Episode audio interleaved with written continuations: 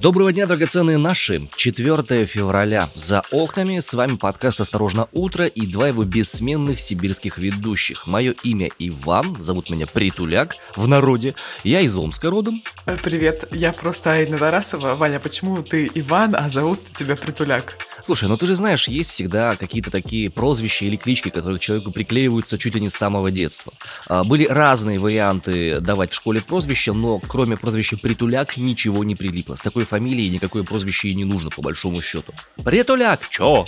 Меня некоторые друзья называют Тарина Арасова. Тарина Арасова. Неплохо. Ну, Хорошо, хоть не Тарас Бульба. Потому что в Инстаграме Тарина, и вот они все, Тарина Арасова. Можешь со мной так здороваться. Давайте так и оставим. Это Тарина Арасова из Красноярска.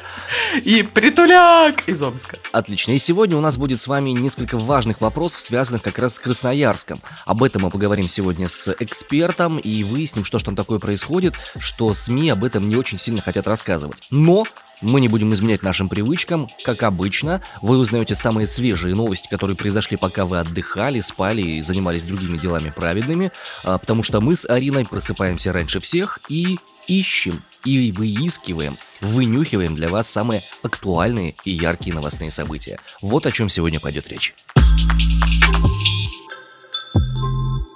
Немецкая СМИ Deutsche Welle «Все». МИД Российской Федерации отвечает на запрет немецкоязычного отдела Russia Today. Правительство Зауралья «Прости нас». Акция родительского комитета Курганской области привлекла внимание СМИ. Черное небо Сибири. Над Красноярском с января стоит плотный смог, а власти это игнорируют. Итак, друзья, начнем мы с вами, пожалуй, с новостей, связанных с борьбой между немецкими СМИ и российским МИДом. Россия прекращает вещание СМИ Deutsche Welle на своей территории, аннулирует аккредитацию, закрывает корпункт и инициирует признание этого СМИ иноагентом. По словам российского МИДа, это ответ на прекращение вещания немецкоязычного отделения Russia Today. И это только, по большому счету, первый этап. Журналистам Deutsche Welle запретили попадать в Госдуму Российской Федерации. Этот запрет инициировали по поручению спикера Думы Вячеслава Володина. В ответ, опять же, на снятие освещения в Европе немецкоязычного канала Arte. Ну и ранее российские власти запретили вещание телерадиокомпании Deutsche Welle, а также потребовали закрыть корпункт, аннулировать аккредитацию журналистов и, как мы уже сказали, признать Deutsche Welle СМИ иноагентом. Кроме того, будет отдельно составлен черный список представителей государственных и общественных структур Германии, которые причастны были к травле РТ, им запретят въезд в нашу страну. Что сказать? Очень странные дела. Очень по-взрослому, мне кажется. Обида такая. Обидушку затаили, ну... Демонстрируется. Мне просто интересно, а как выбираются эти вот самые симметричные или асимметричные меры? То есть э, в одном названии СМИ RT две буквы и DW, DV тоже две буквы. Все, ништяк. Будем, вот, значит, вот за это всех прессовать. Нет, я думаю, что дело в том, что просто на территории России работало только одно немецкое издание, публиковала новости так или иначе на русском языке. Ну и вот, собственно, Самое интересное, то, что Deutsche Welle для всех людей, работающих в аудиоиндустрии, это, ну, своеобразный такой бенчмарк. Очень много в свое время было а, офигительных мастер-классов на Deutsche Welle и от Deutsche Welle. Были всякие практикумы интересные. А, первые книжки, которые посвящены радиожурналистике в высоком смысле этого слова, они публиковались с помощью и при поддержке Deutsche Welle. Поэтому мимо этой новости мы с Ариной пройти не можем по той простой причине, что, ну, как бы мы родом из радио, и закрытие Deutsche Welle в России это достаточно такой малоприятный шаг. Еще одной альтернативной повесточкой становится меньше. Ну, ты знаешь, что не столько, я думаю, личные мотивы, сколько реакция на очередной жест, очередную инициативу признать СМИ иноагентом и так далее. Хотя это СМИ вроде как ничего и не делала такого. Смотри, из всех СМИ, которых надо признавать иноагентами, у Deutsche Welle наибольшее количество шансов, потому что они реально работают на другую страну. Реально иноагенты, хочешь Действительно сказать? иноагенты, да. А почему Нет, нет? это очень некорректно, конечно, так говорить, потому что в ней работают русские люди, и они пишут на русском языке и так далее, они пишут для России, вот, и не знаю, не могу сказать, что что-то такое, там, знаешь, оппозиционное глубоко и остро публиковалось это. Я сейчас не про оппозиционность говорю, я сейчас говорю просто, скажем, такие формальные признаки, не более чем. Хотя, с другой стороны, альтернативной точки зрения, это всегда что-то, что вызывает раздражение у основного мейнстримного, скажем так, эм, ньюсмейкера и у тех людей, которые хотят, чтобы все было хором, четко, строем, вместе, ровно и желательно в одну сторону. Странные дела творятся в Курганской области. Там жители запустили флешмоб Правительство Зауралья «Прости нас». Это хэштег причем. Хэштег в одно слово пишется, да. Запустили его 2 февраля. Родительский комитет, такая общественная организация в Курганской области, а так отреагировал на требование областного правительства принести извинения за попытки привлечь внимание к открытию новой школы в курганском поселке Кетово. На это обратил внимание знак.ком, впервые написал об этом. Очень странная вообще какая-то ситуация. В 2016 году правительство Курганской области договорилось о выделении около около 730 миллионов рублей на новую школу в поселке Кетово. Ты можешь себе представить 730 миллионов рублей на школу? Я не могу. Я могу представить, это нормальные деньги для того, чтобы построить нормальную школу. Ну, прям, это хорошие деньги, я бы даже сказал. Там можно даже, если с новыми технологиями, вообще симпатично, там, с компьютерными классами, со всем остальным, прямо ее еще и упаковать всю. Ну, в общем, спустя 4 года, в 2020 году, школа была готова. Но власти Курганской области не стали выкупать ее. Они заявили, что цена завышена, и в областном департаменте образования готовы купить школу максимум за 738 миллионов рублей. А подрядчик, который школу строил, хочет минимум 998, почти миллиард рублей. И, собственно, из-за разногласий подрядчика и правительства деньги вернули в федеральный бюджет, как заявляют наши коллеги. Ну а школу не выкупили. Прошло почти два года, и появилась общественная организация «Родительский комитет», которая начала привлекать внимание к этой проблеме в поселке Кетово. Значит, в группу ВКонтакте выкладывали письма детей Деду Морозу, в которых они просят его открыть школу в Кетово. Но все это правительство поселка Кетово считало какой-то провокацией, никак не реагировало. И тут власти заявили, что э, жители должны извиниться они должны буквально извиниться за то, как они себя ведут и что они просят открыть школу. Иначе школа никогда не будет открыта. Феерично. Собственно, жители извинились. Вот так это звучало. И недавно правительство заявило о том, что мы должны попросить прощения за то, что мы боремся за права своих детей, чтобы наши дети могли учиться в безопасных и комфортных условиях. Если это как-то поможет открыть новую школу, то я прошу прощения. Простите меня, пожалуйста, за то, что я борюсь за права своих детей. Правительство Курганской области, извините нас, только откройте школу. Вань, я читаю и думаю, что за ерунда абсолютная. Мне кажется, я говорю это через выпуск, что я читаю и думаю, что за ерунда, что происходит, что-то странное происходит и так далее. Надо зафиксировать одну простую мысль. Любая идея, любые слова, которые так или иначе критикуют нашу власть, локальную или глобальную, следует расценивать как провокацию, поджог, подклеп, разжигание и, на всякий случай, еще э, попытку сепаратизма. Ну, на всякий случай, не знаю, там какие еще варианты могут быть. Раздражает очень сильно то, что э, обратная связь в этой системе управления как будто бы тотально отсутствует. Во-первых, интересно, как так вышло, что вместо э, 730 миллионов рублей получилось 998. Кто следил за этим самым, кто утверждал увеличение этих бюджетов, каким образом было взаимодействие между э, заказчиком и подрядчиком этой истории, что внезапно на 200 миллионов больше стала стоимость. Как так вообще получилось? Ну, случайно плитку подороже купили. Да нет, э, ну такие вещи, они при операционном контроле должны проверяться, потому что это почти четверть суммы. Слушай, ну разумеется, что должна быть смета, которую утверждает заказчик и который придерживается подрядчик. И контролирует ее исполнение. То есть тут я извиняюсь, прохлопал заказчик, при всем уважении. Я строю дом, и я понимаю, что если я не буду смотреть, что там мне строят, то я с удивлением могу там бац, оп, 300 тысяч сверху еще. Как так вышло? А вот мы обои поклеили. Ну класс. Это один момент. Арина, ты когда-нибудь делала что-то на заказ? Ну да, шила вещи. Например, когда ты шила вещи, ты приходила, примеряла каким-то образом это дело все, э, проверяла, в бюджет входит это или не входит, оговаривала стоимость заранее, изначально. Было же это? Ну, э, стоимость, да, когда всегда оговаривается заранее, просто тебе под эту стоимость делают изделие. И я считаю, что так происходит везде, но почему-то э, жители поселка Кетово в итоге самостоятельно собирали себе на открытие школы. Ты понимаешь, что люди скидывались и собирали на открытие школы. А сейчас у них запущен флешмоб, я напоминаю, э, хэштег правительства Зауралья прости нас, чтобы эту школу все-таки открыли. Мы в Сибири присоединяемся к этому хэштегу. Я лично присоединяюсь. Правительство Зауралья, пожалуйста, прости нас за то, что мы вынуждены говорить о такой малоприятной ситуации. Очень бы хотелось, чтобы дети ходили в школу. Если для этого нужно перед вами извиниться, еще раз, правительство Зауралья, прости нас. Смог над Красноярском проблема на самом деле крайне тяжелая и острая для всего нашего города. Я вот живу в Красноярске всю свою жизнь, 23 года почти, и есть ощущение, что проблема эта усиливается в последние годы.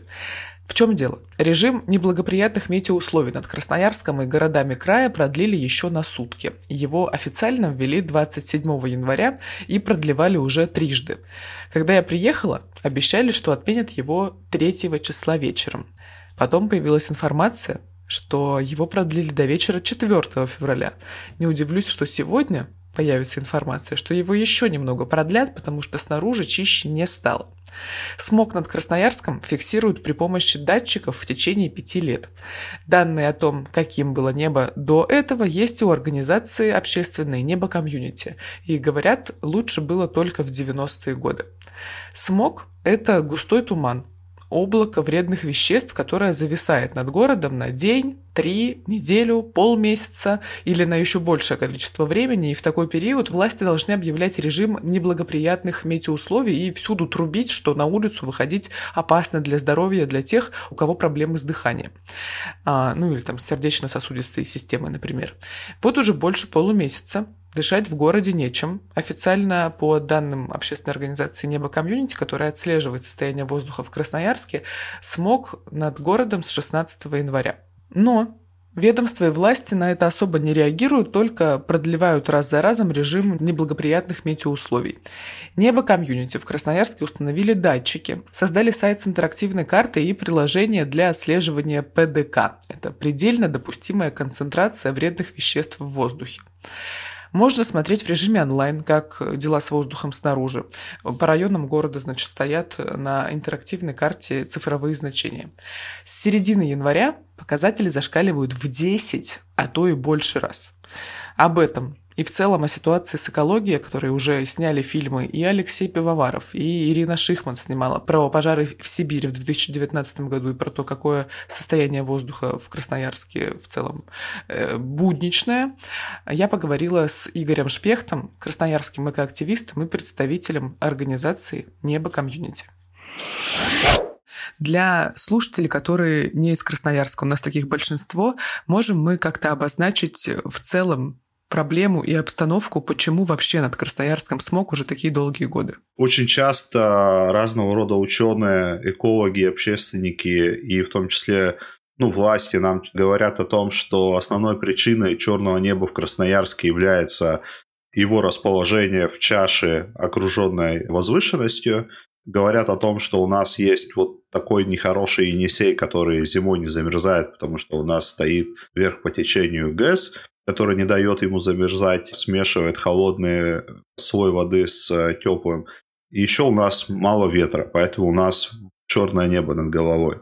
Ведь это неправильный подход. То есть мы сейчас ссылаемся на природные условия. По природным условиям, если бы у нас не было столько выбросов внутри города, это был бы один из самых комфортных городов для проживания. У нас за счет того, что мы находимся в чаше и окружены лесом, это одно из самых э, классных мест для того, чтобы и семьей в 10-15 минутах от города можно выехать и проводить хорошо время.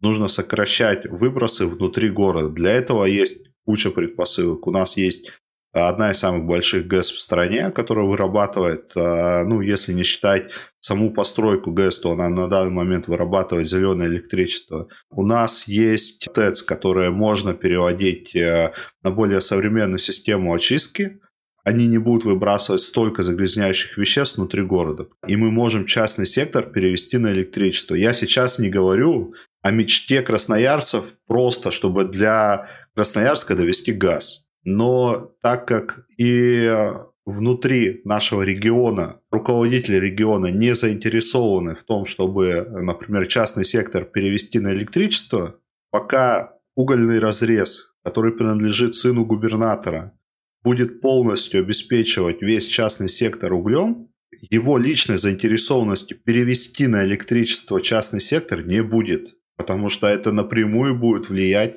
на вот такой незатейливый бизнес сына. Первое, отапливаться углем жутко неудобно. Это мусор, это утилизация отходов э, от сжигания угля. В нашем регионе добывается огромное количество полезных ископаемых. Никель, золото, нефть, газ, алюминий. Все это поступает и продается на мировые рынки. Но мы отапливаемся углем. То есть мы отапливаемся по средневековым технологиям. Мы отапливаемся самым нехорошим способом для того, чтобы получить тепло электричество. Не просто тепло, а электричество еще для того, чтобы мы получили электричество для нашего города. А в европейской части страны даже не слышали о том, что уголь как бы, а для чего, если мы можем включить нашу газовую горелку, и вот уже все работает. Газ за Уралом тоже, кстати, добывают, но почему-то вот в программе газификации до 2035 года, которую «Газпром» представил в прошлом году, Красноярского края нет, его проигнорировали, хотя говорили об этом очень и очень много. Мне вот из окна видно такой заметный плотный серый смог. Вот горы в окошке тоже раньше были, но вот сейчас какое-то такое очертание еле-еле заметное. А, но начало года у нас выдалось совсем плохим. 16 января мы фиксируем серьезное превышение загрязнения воздуха в нашем городе. Если мы говорим о среднесуточных предельно допустимых концентраций, я думаю, что слушателям это не совсем понятно. Цифра для любого нормального современного города в нормальных условиях с чистым воздухом должна быть не выше 25. В нашем случае эта цифра составляет 260-320, ну так, чтобы людям было понятно. Это среднесуточная концентрация. Если мы берем в среднем по городу, то как бы за счет разбавления того, что датчики стоят где-то в лесном массиве, ближе к таким экологически чистым местам, то там, конечно, чуть получше, но в любом случае это превышение в 3, в 4, в 5 раз. Поэтому то, что вы видите сейчас за окном, это смог, который очень серьезно влияет на наше здоровье. Я здесь живу всю свою жизнь в Красноярске. У меня есть ощущение, что за последние примерно года три ситуация ухудшилась очень сильно, потому что если раньше дни, когда спускалась дымка на город, они как бы случались периодически, то сейчас такое ощущение, что периодически случаются ясные дни, когда смога нет вообще. Вот как складывается ситуация в последний год? Потому что за 21 по известным мне данным режим вот неблагоприятных метеоусловий официально в Красноярске выводили около 15 раз, учитывая то, что власти иногда вообще игнорируют смог и над городом, и режим не объявляют вовсе, вот как это было перед новогодними праздниками. А, ну, смотрите, мы с 2017 года фиксируем. У нас есть еще доступ к историческим данным, но он, в общем, ну, не такой, как хотелось бы, например, сделать обзор за 20 лет. Но если мы говорим в разрезе с 17 вот, а, по сегодняшние дни, то абсолютно точно можно сказать, что качество воздуха как было плохим, так и осталось. То есть ни лучше, ни хуже не стало. Абсолютно точно можно сказать, основным источником черного неба в Красноярске является уголь. То есть это угольный дым.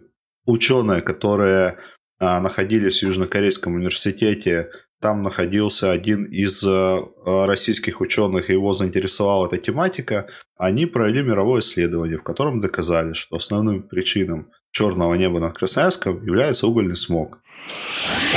Очень хочется сказать, что Красноярск, конечно, неповторимый город. Я думаю, однажды сяду и сделаю презентацию, почему необходимо приехать в Красноярск, разошлю ее друзьям своим из других городов и стран и, значит, буду их агитировать, чтобы они обязательно приехали. Игорь уже сказал в нашем разговоре, что если бы не экология, наш город был бы одним из самых комфортных для жизни. Я вообще бесконечно люблю этот солнечный уголок, и переезжать отсюда я не хочу. Но очень хочу в ясные дни смотреть, например, в ярко-голубое небо. Вот вчера был ясный день, и видели мы снаружи только, к сожалению, серость и туман. Дышать свежестью тоже хочется в зимние морозные дни. Арин, я рекомендую тебе поступить по заветам великого Олега Газманова, который ясные дни оставлял себе, а хмурые дни отдавал судьбе. Хмурые дни нужно отдавать нашему правительству, это правда. Но ты понимаешь, ясных дней так мало, что даже себе оставить практически нечего.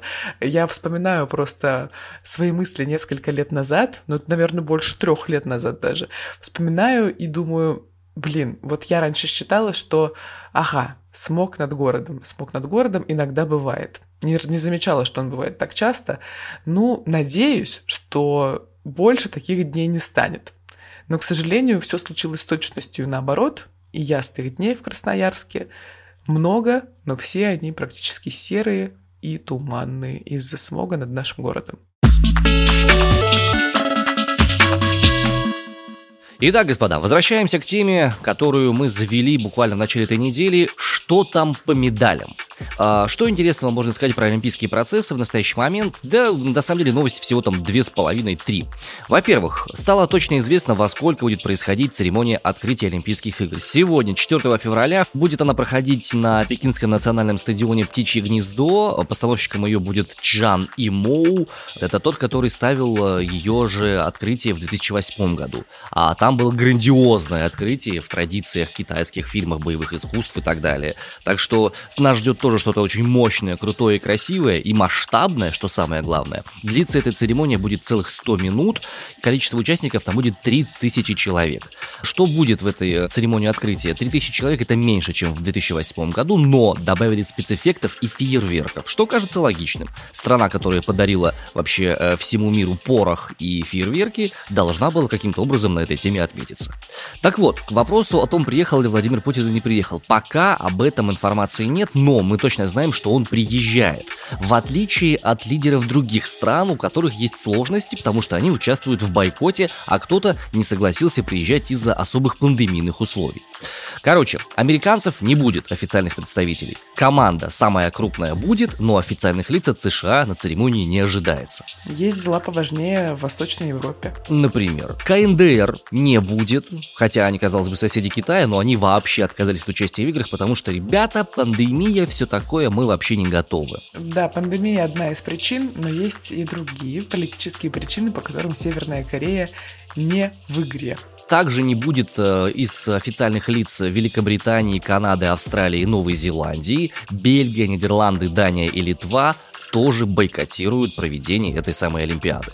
Кое-кто пытается сидеть на двух стульях. У Франции очень интересная позиция. Президент Макрон э, назвал изначально бойкот штукой неэффективной, говорил, что игры не нужно политизировать, но при этом сам на игры не приедет. На играх будет присутствовать министр спорта Роксана Марасиняну. Слушай, ну у Макрона на этой неделе уже случилось три созвона с Путиным. Обсуждают они активно э, безопасность и ситуацию в Украине.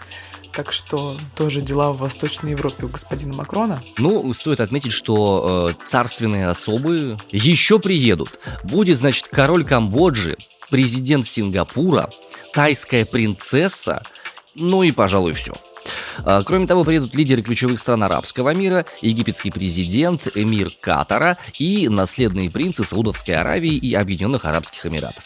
Короче, эта Олимпиада гораздо более восточная, чем многие Олимпиады до нее очень много на зимней Олимпиаде представителей Востока. И это исследователи считают одним из признаков того, как изменилось напряжение в мире и где сейчас копится основной заряд потенциального экономического, политического и иного развития. Правительством принято решение о вознаграждении российских спортсменов по итогам выступления на играх.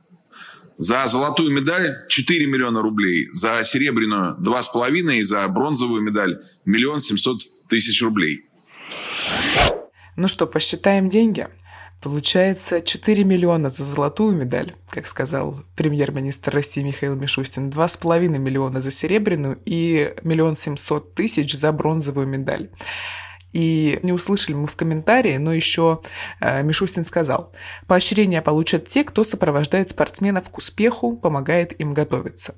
Ну, тут имеются в виду тренера, э, специалисты самых разных направлений и профилей, которые так или иначе участвуют в организации спортивного процесса тренировочного на Олимпиаде. Почему мы обсуждаем деньги? Ой, как я вчера Ивану говорила, что это важно. А, мои аргументы были довольно простыми. Удивительно в том, что олимпийские чемпионы получают деньги, и такие крупные деньги в этом ничего нет. Потому что на протяжении всей истории развития Олимпийских игр, так или иначе, людей, которые являются представителями целой страны, поощряли за их высокие места. Ну, были случаи, когда их расстреливали, но это не в нашей стране, те, кто проиграл.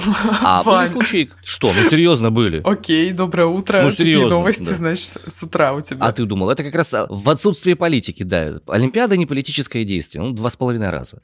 Но факт остается фактом. А, у нас в городе есть несколько олимпийских чемпионов, в частности, Виталина Бацарашкина, она у нас э, мастер по стрельбе. Да, она получила тоже очень большой денежный приз, и она его отоварила, купила себе автомобиль хороший Мерседес. Собственно, на нем и ездит. Я считаю, что она это вполне заслужила, и поэтому проблема в том, что золотая медаль из 4 миллиона получит, я не вижу. Это все равно деньги отдельно выделенные. А я считаю, что в определенном смысле влияют внешние обстоятельства. И когда у нас медсестры перинатального центра в Коломне объявляют голодовку из-за сокращения персонала, из-за того, что они работают в невыносимых условиях труда, то как будто как-то немного неразумно выплачивать спортсменам и олимпийцам 4, 2,5 миллион 700 рублей и можно эти средства немного перераспределить, когда в стране такая ситуация, особенно когда у нас антирекорды по ковиду и так далее. Я все понимаю, что чаще всего спортсмены, олимпийцы кладут на это всю жизнь готовятся к этому всю свою жизнь, проводят в спортзалах 24 на 7 и так далее.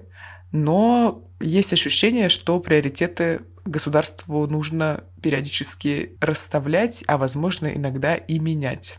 Такая вот у меня точка зрения. Я соглашусь с тобой абсолютно. Это очень извращенная логика, когда людям, которые по большому счету уничтожают себя на потеху публики, а профессиональные спортсмены делают именно это, платят такие огромные деньги, а тем, кто реально спасает жизни и выхаживает детей, у которых сложности при рождении и после рождения были, платят так мало. Но, опять же, тут надо понимать, что это разные совершенно бюджеты, и говорить о том, что это несправедливо, можно в том случае, если те люди, которые эти бюджеты принимают, хоть как-то бы слышали наши пожелания.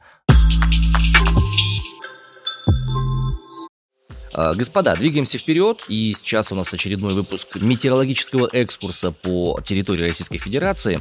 Вот есть замечательное алтайское село Чепош. Я в нем был, я в нем ходил пешком, я был в нем туристом.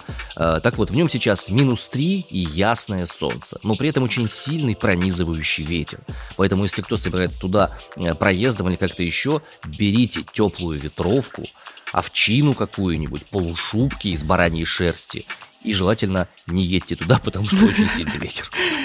Дагестан недавно стал популярным туристическим направлением для россиян. Так вот, там сейчас начинается комфортный сезон. В Хунзахе значительно теплее, там плюс 4, и синоптики обещают переменную облачность. Ну а если вы любители юмора, то в Пермском крае есть у нас замечательное село Зюкайка, там сегодня минус 6 и обильные снегопады. А завтра у нас есть суббота, в которую выйдет наш новый спецвыпуск, в котором мы обсуждали криптовалюту и то, как она меняется в России, что с ней происходит. Правильно, Иван? Криптороссияне, да, криптороссияне, кому нужны в России киберденьги, кому полезны в России киберденьги, этот вопрос мы исследовали, учитывая, что сейчас из каждого утюга э, озвучиваются споры о том, запрещать ее, не запрещать. Даже Владимир Владимирович подключился к обсуждению, сказал, ребята, надо регулировать, это же очень много денег. Это же очень много налогов.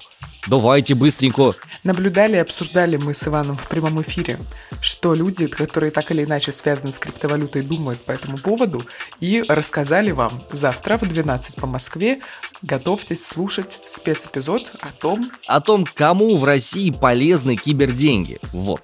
об этом мы поговорим. Не забывайте отправлять свой фидбэк в наш чат-бот в Телеграме. Ссылка на него есть в описании этого подкаста. Если вам есть что сказать по этому выпуску, по любой из новостей из этого выпуска, или просто вы хотите передать нам привет, то отправляйте их именно туда. А еще слушайте нас на всех площадках и подписывайтесь на нас в Инстаграме. Нас там можно найти, набрав «Осторожно, подкасты» или подписывайтесь на нас в Инстаграме. Мы с вами прощаемся, но только до завтра. Пока-пока. Адьюшечки.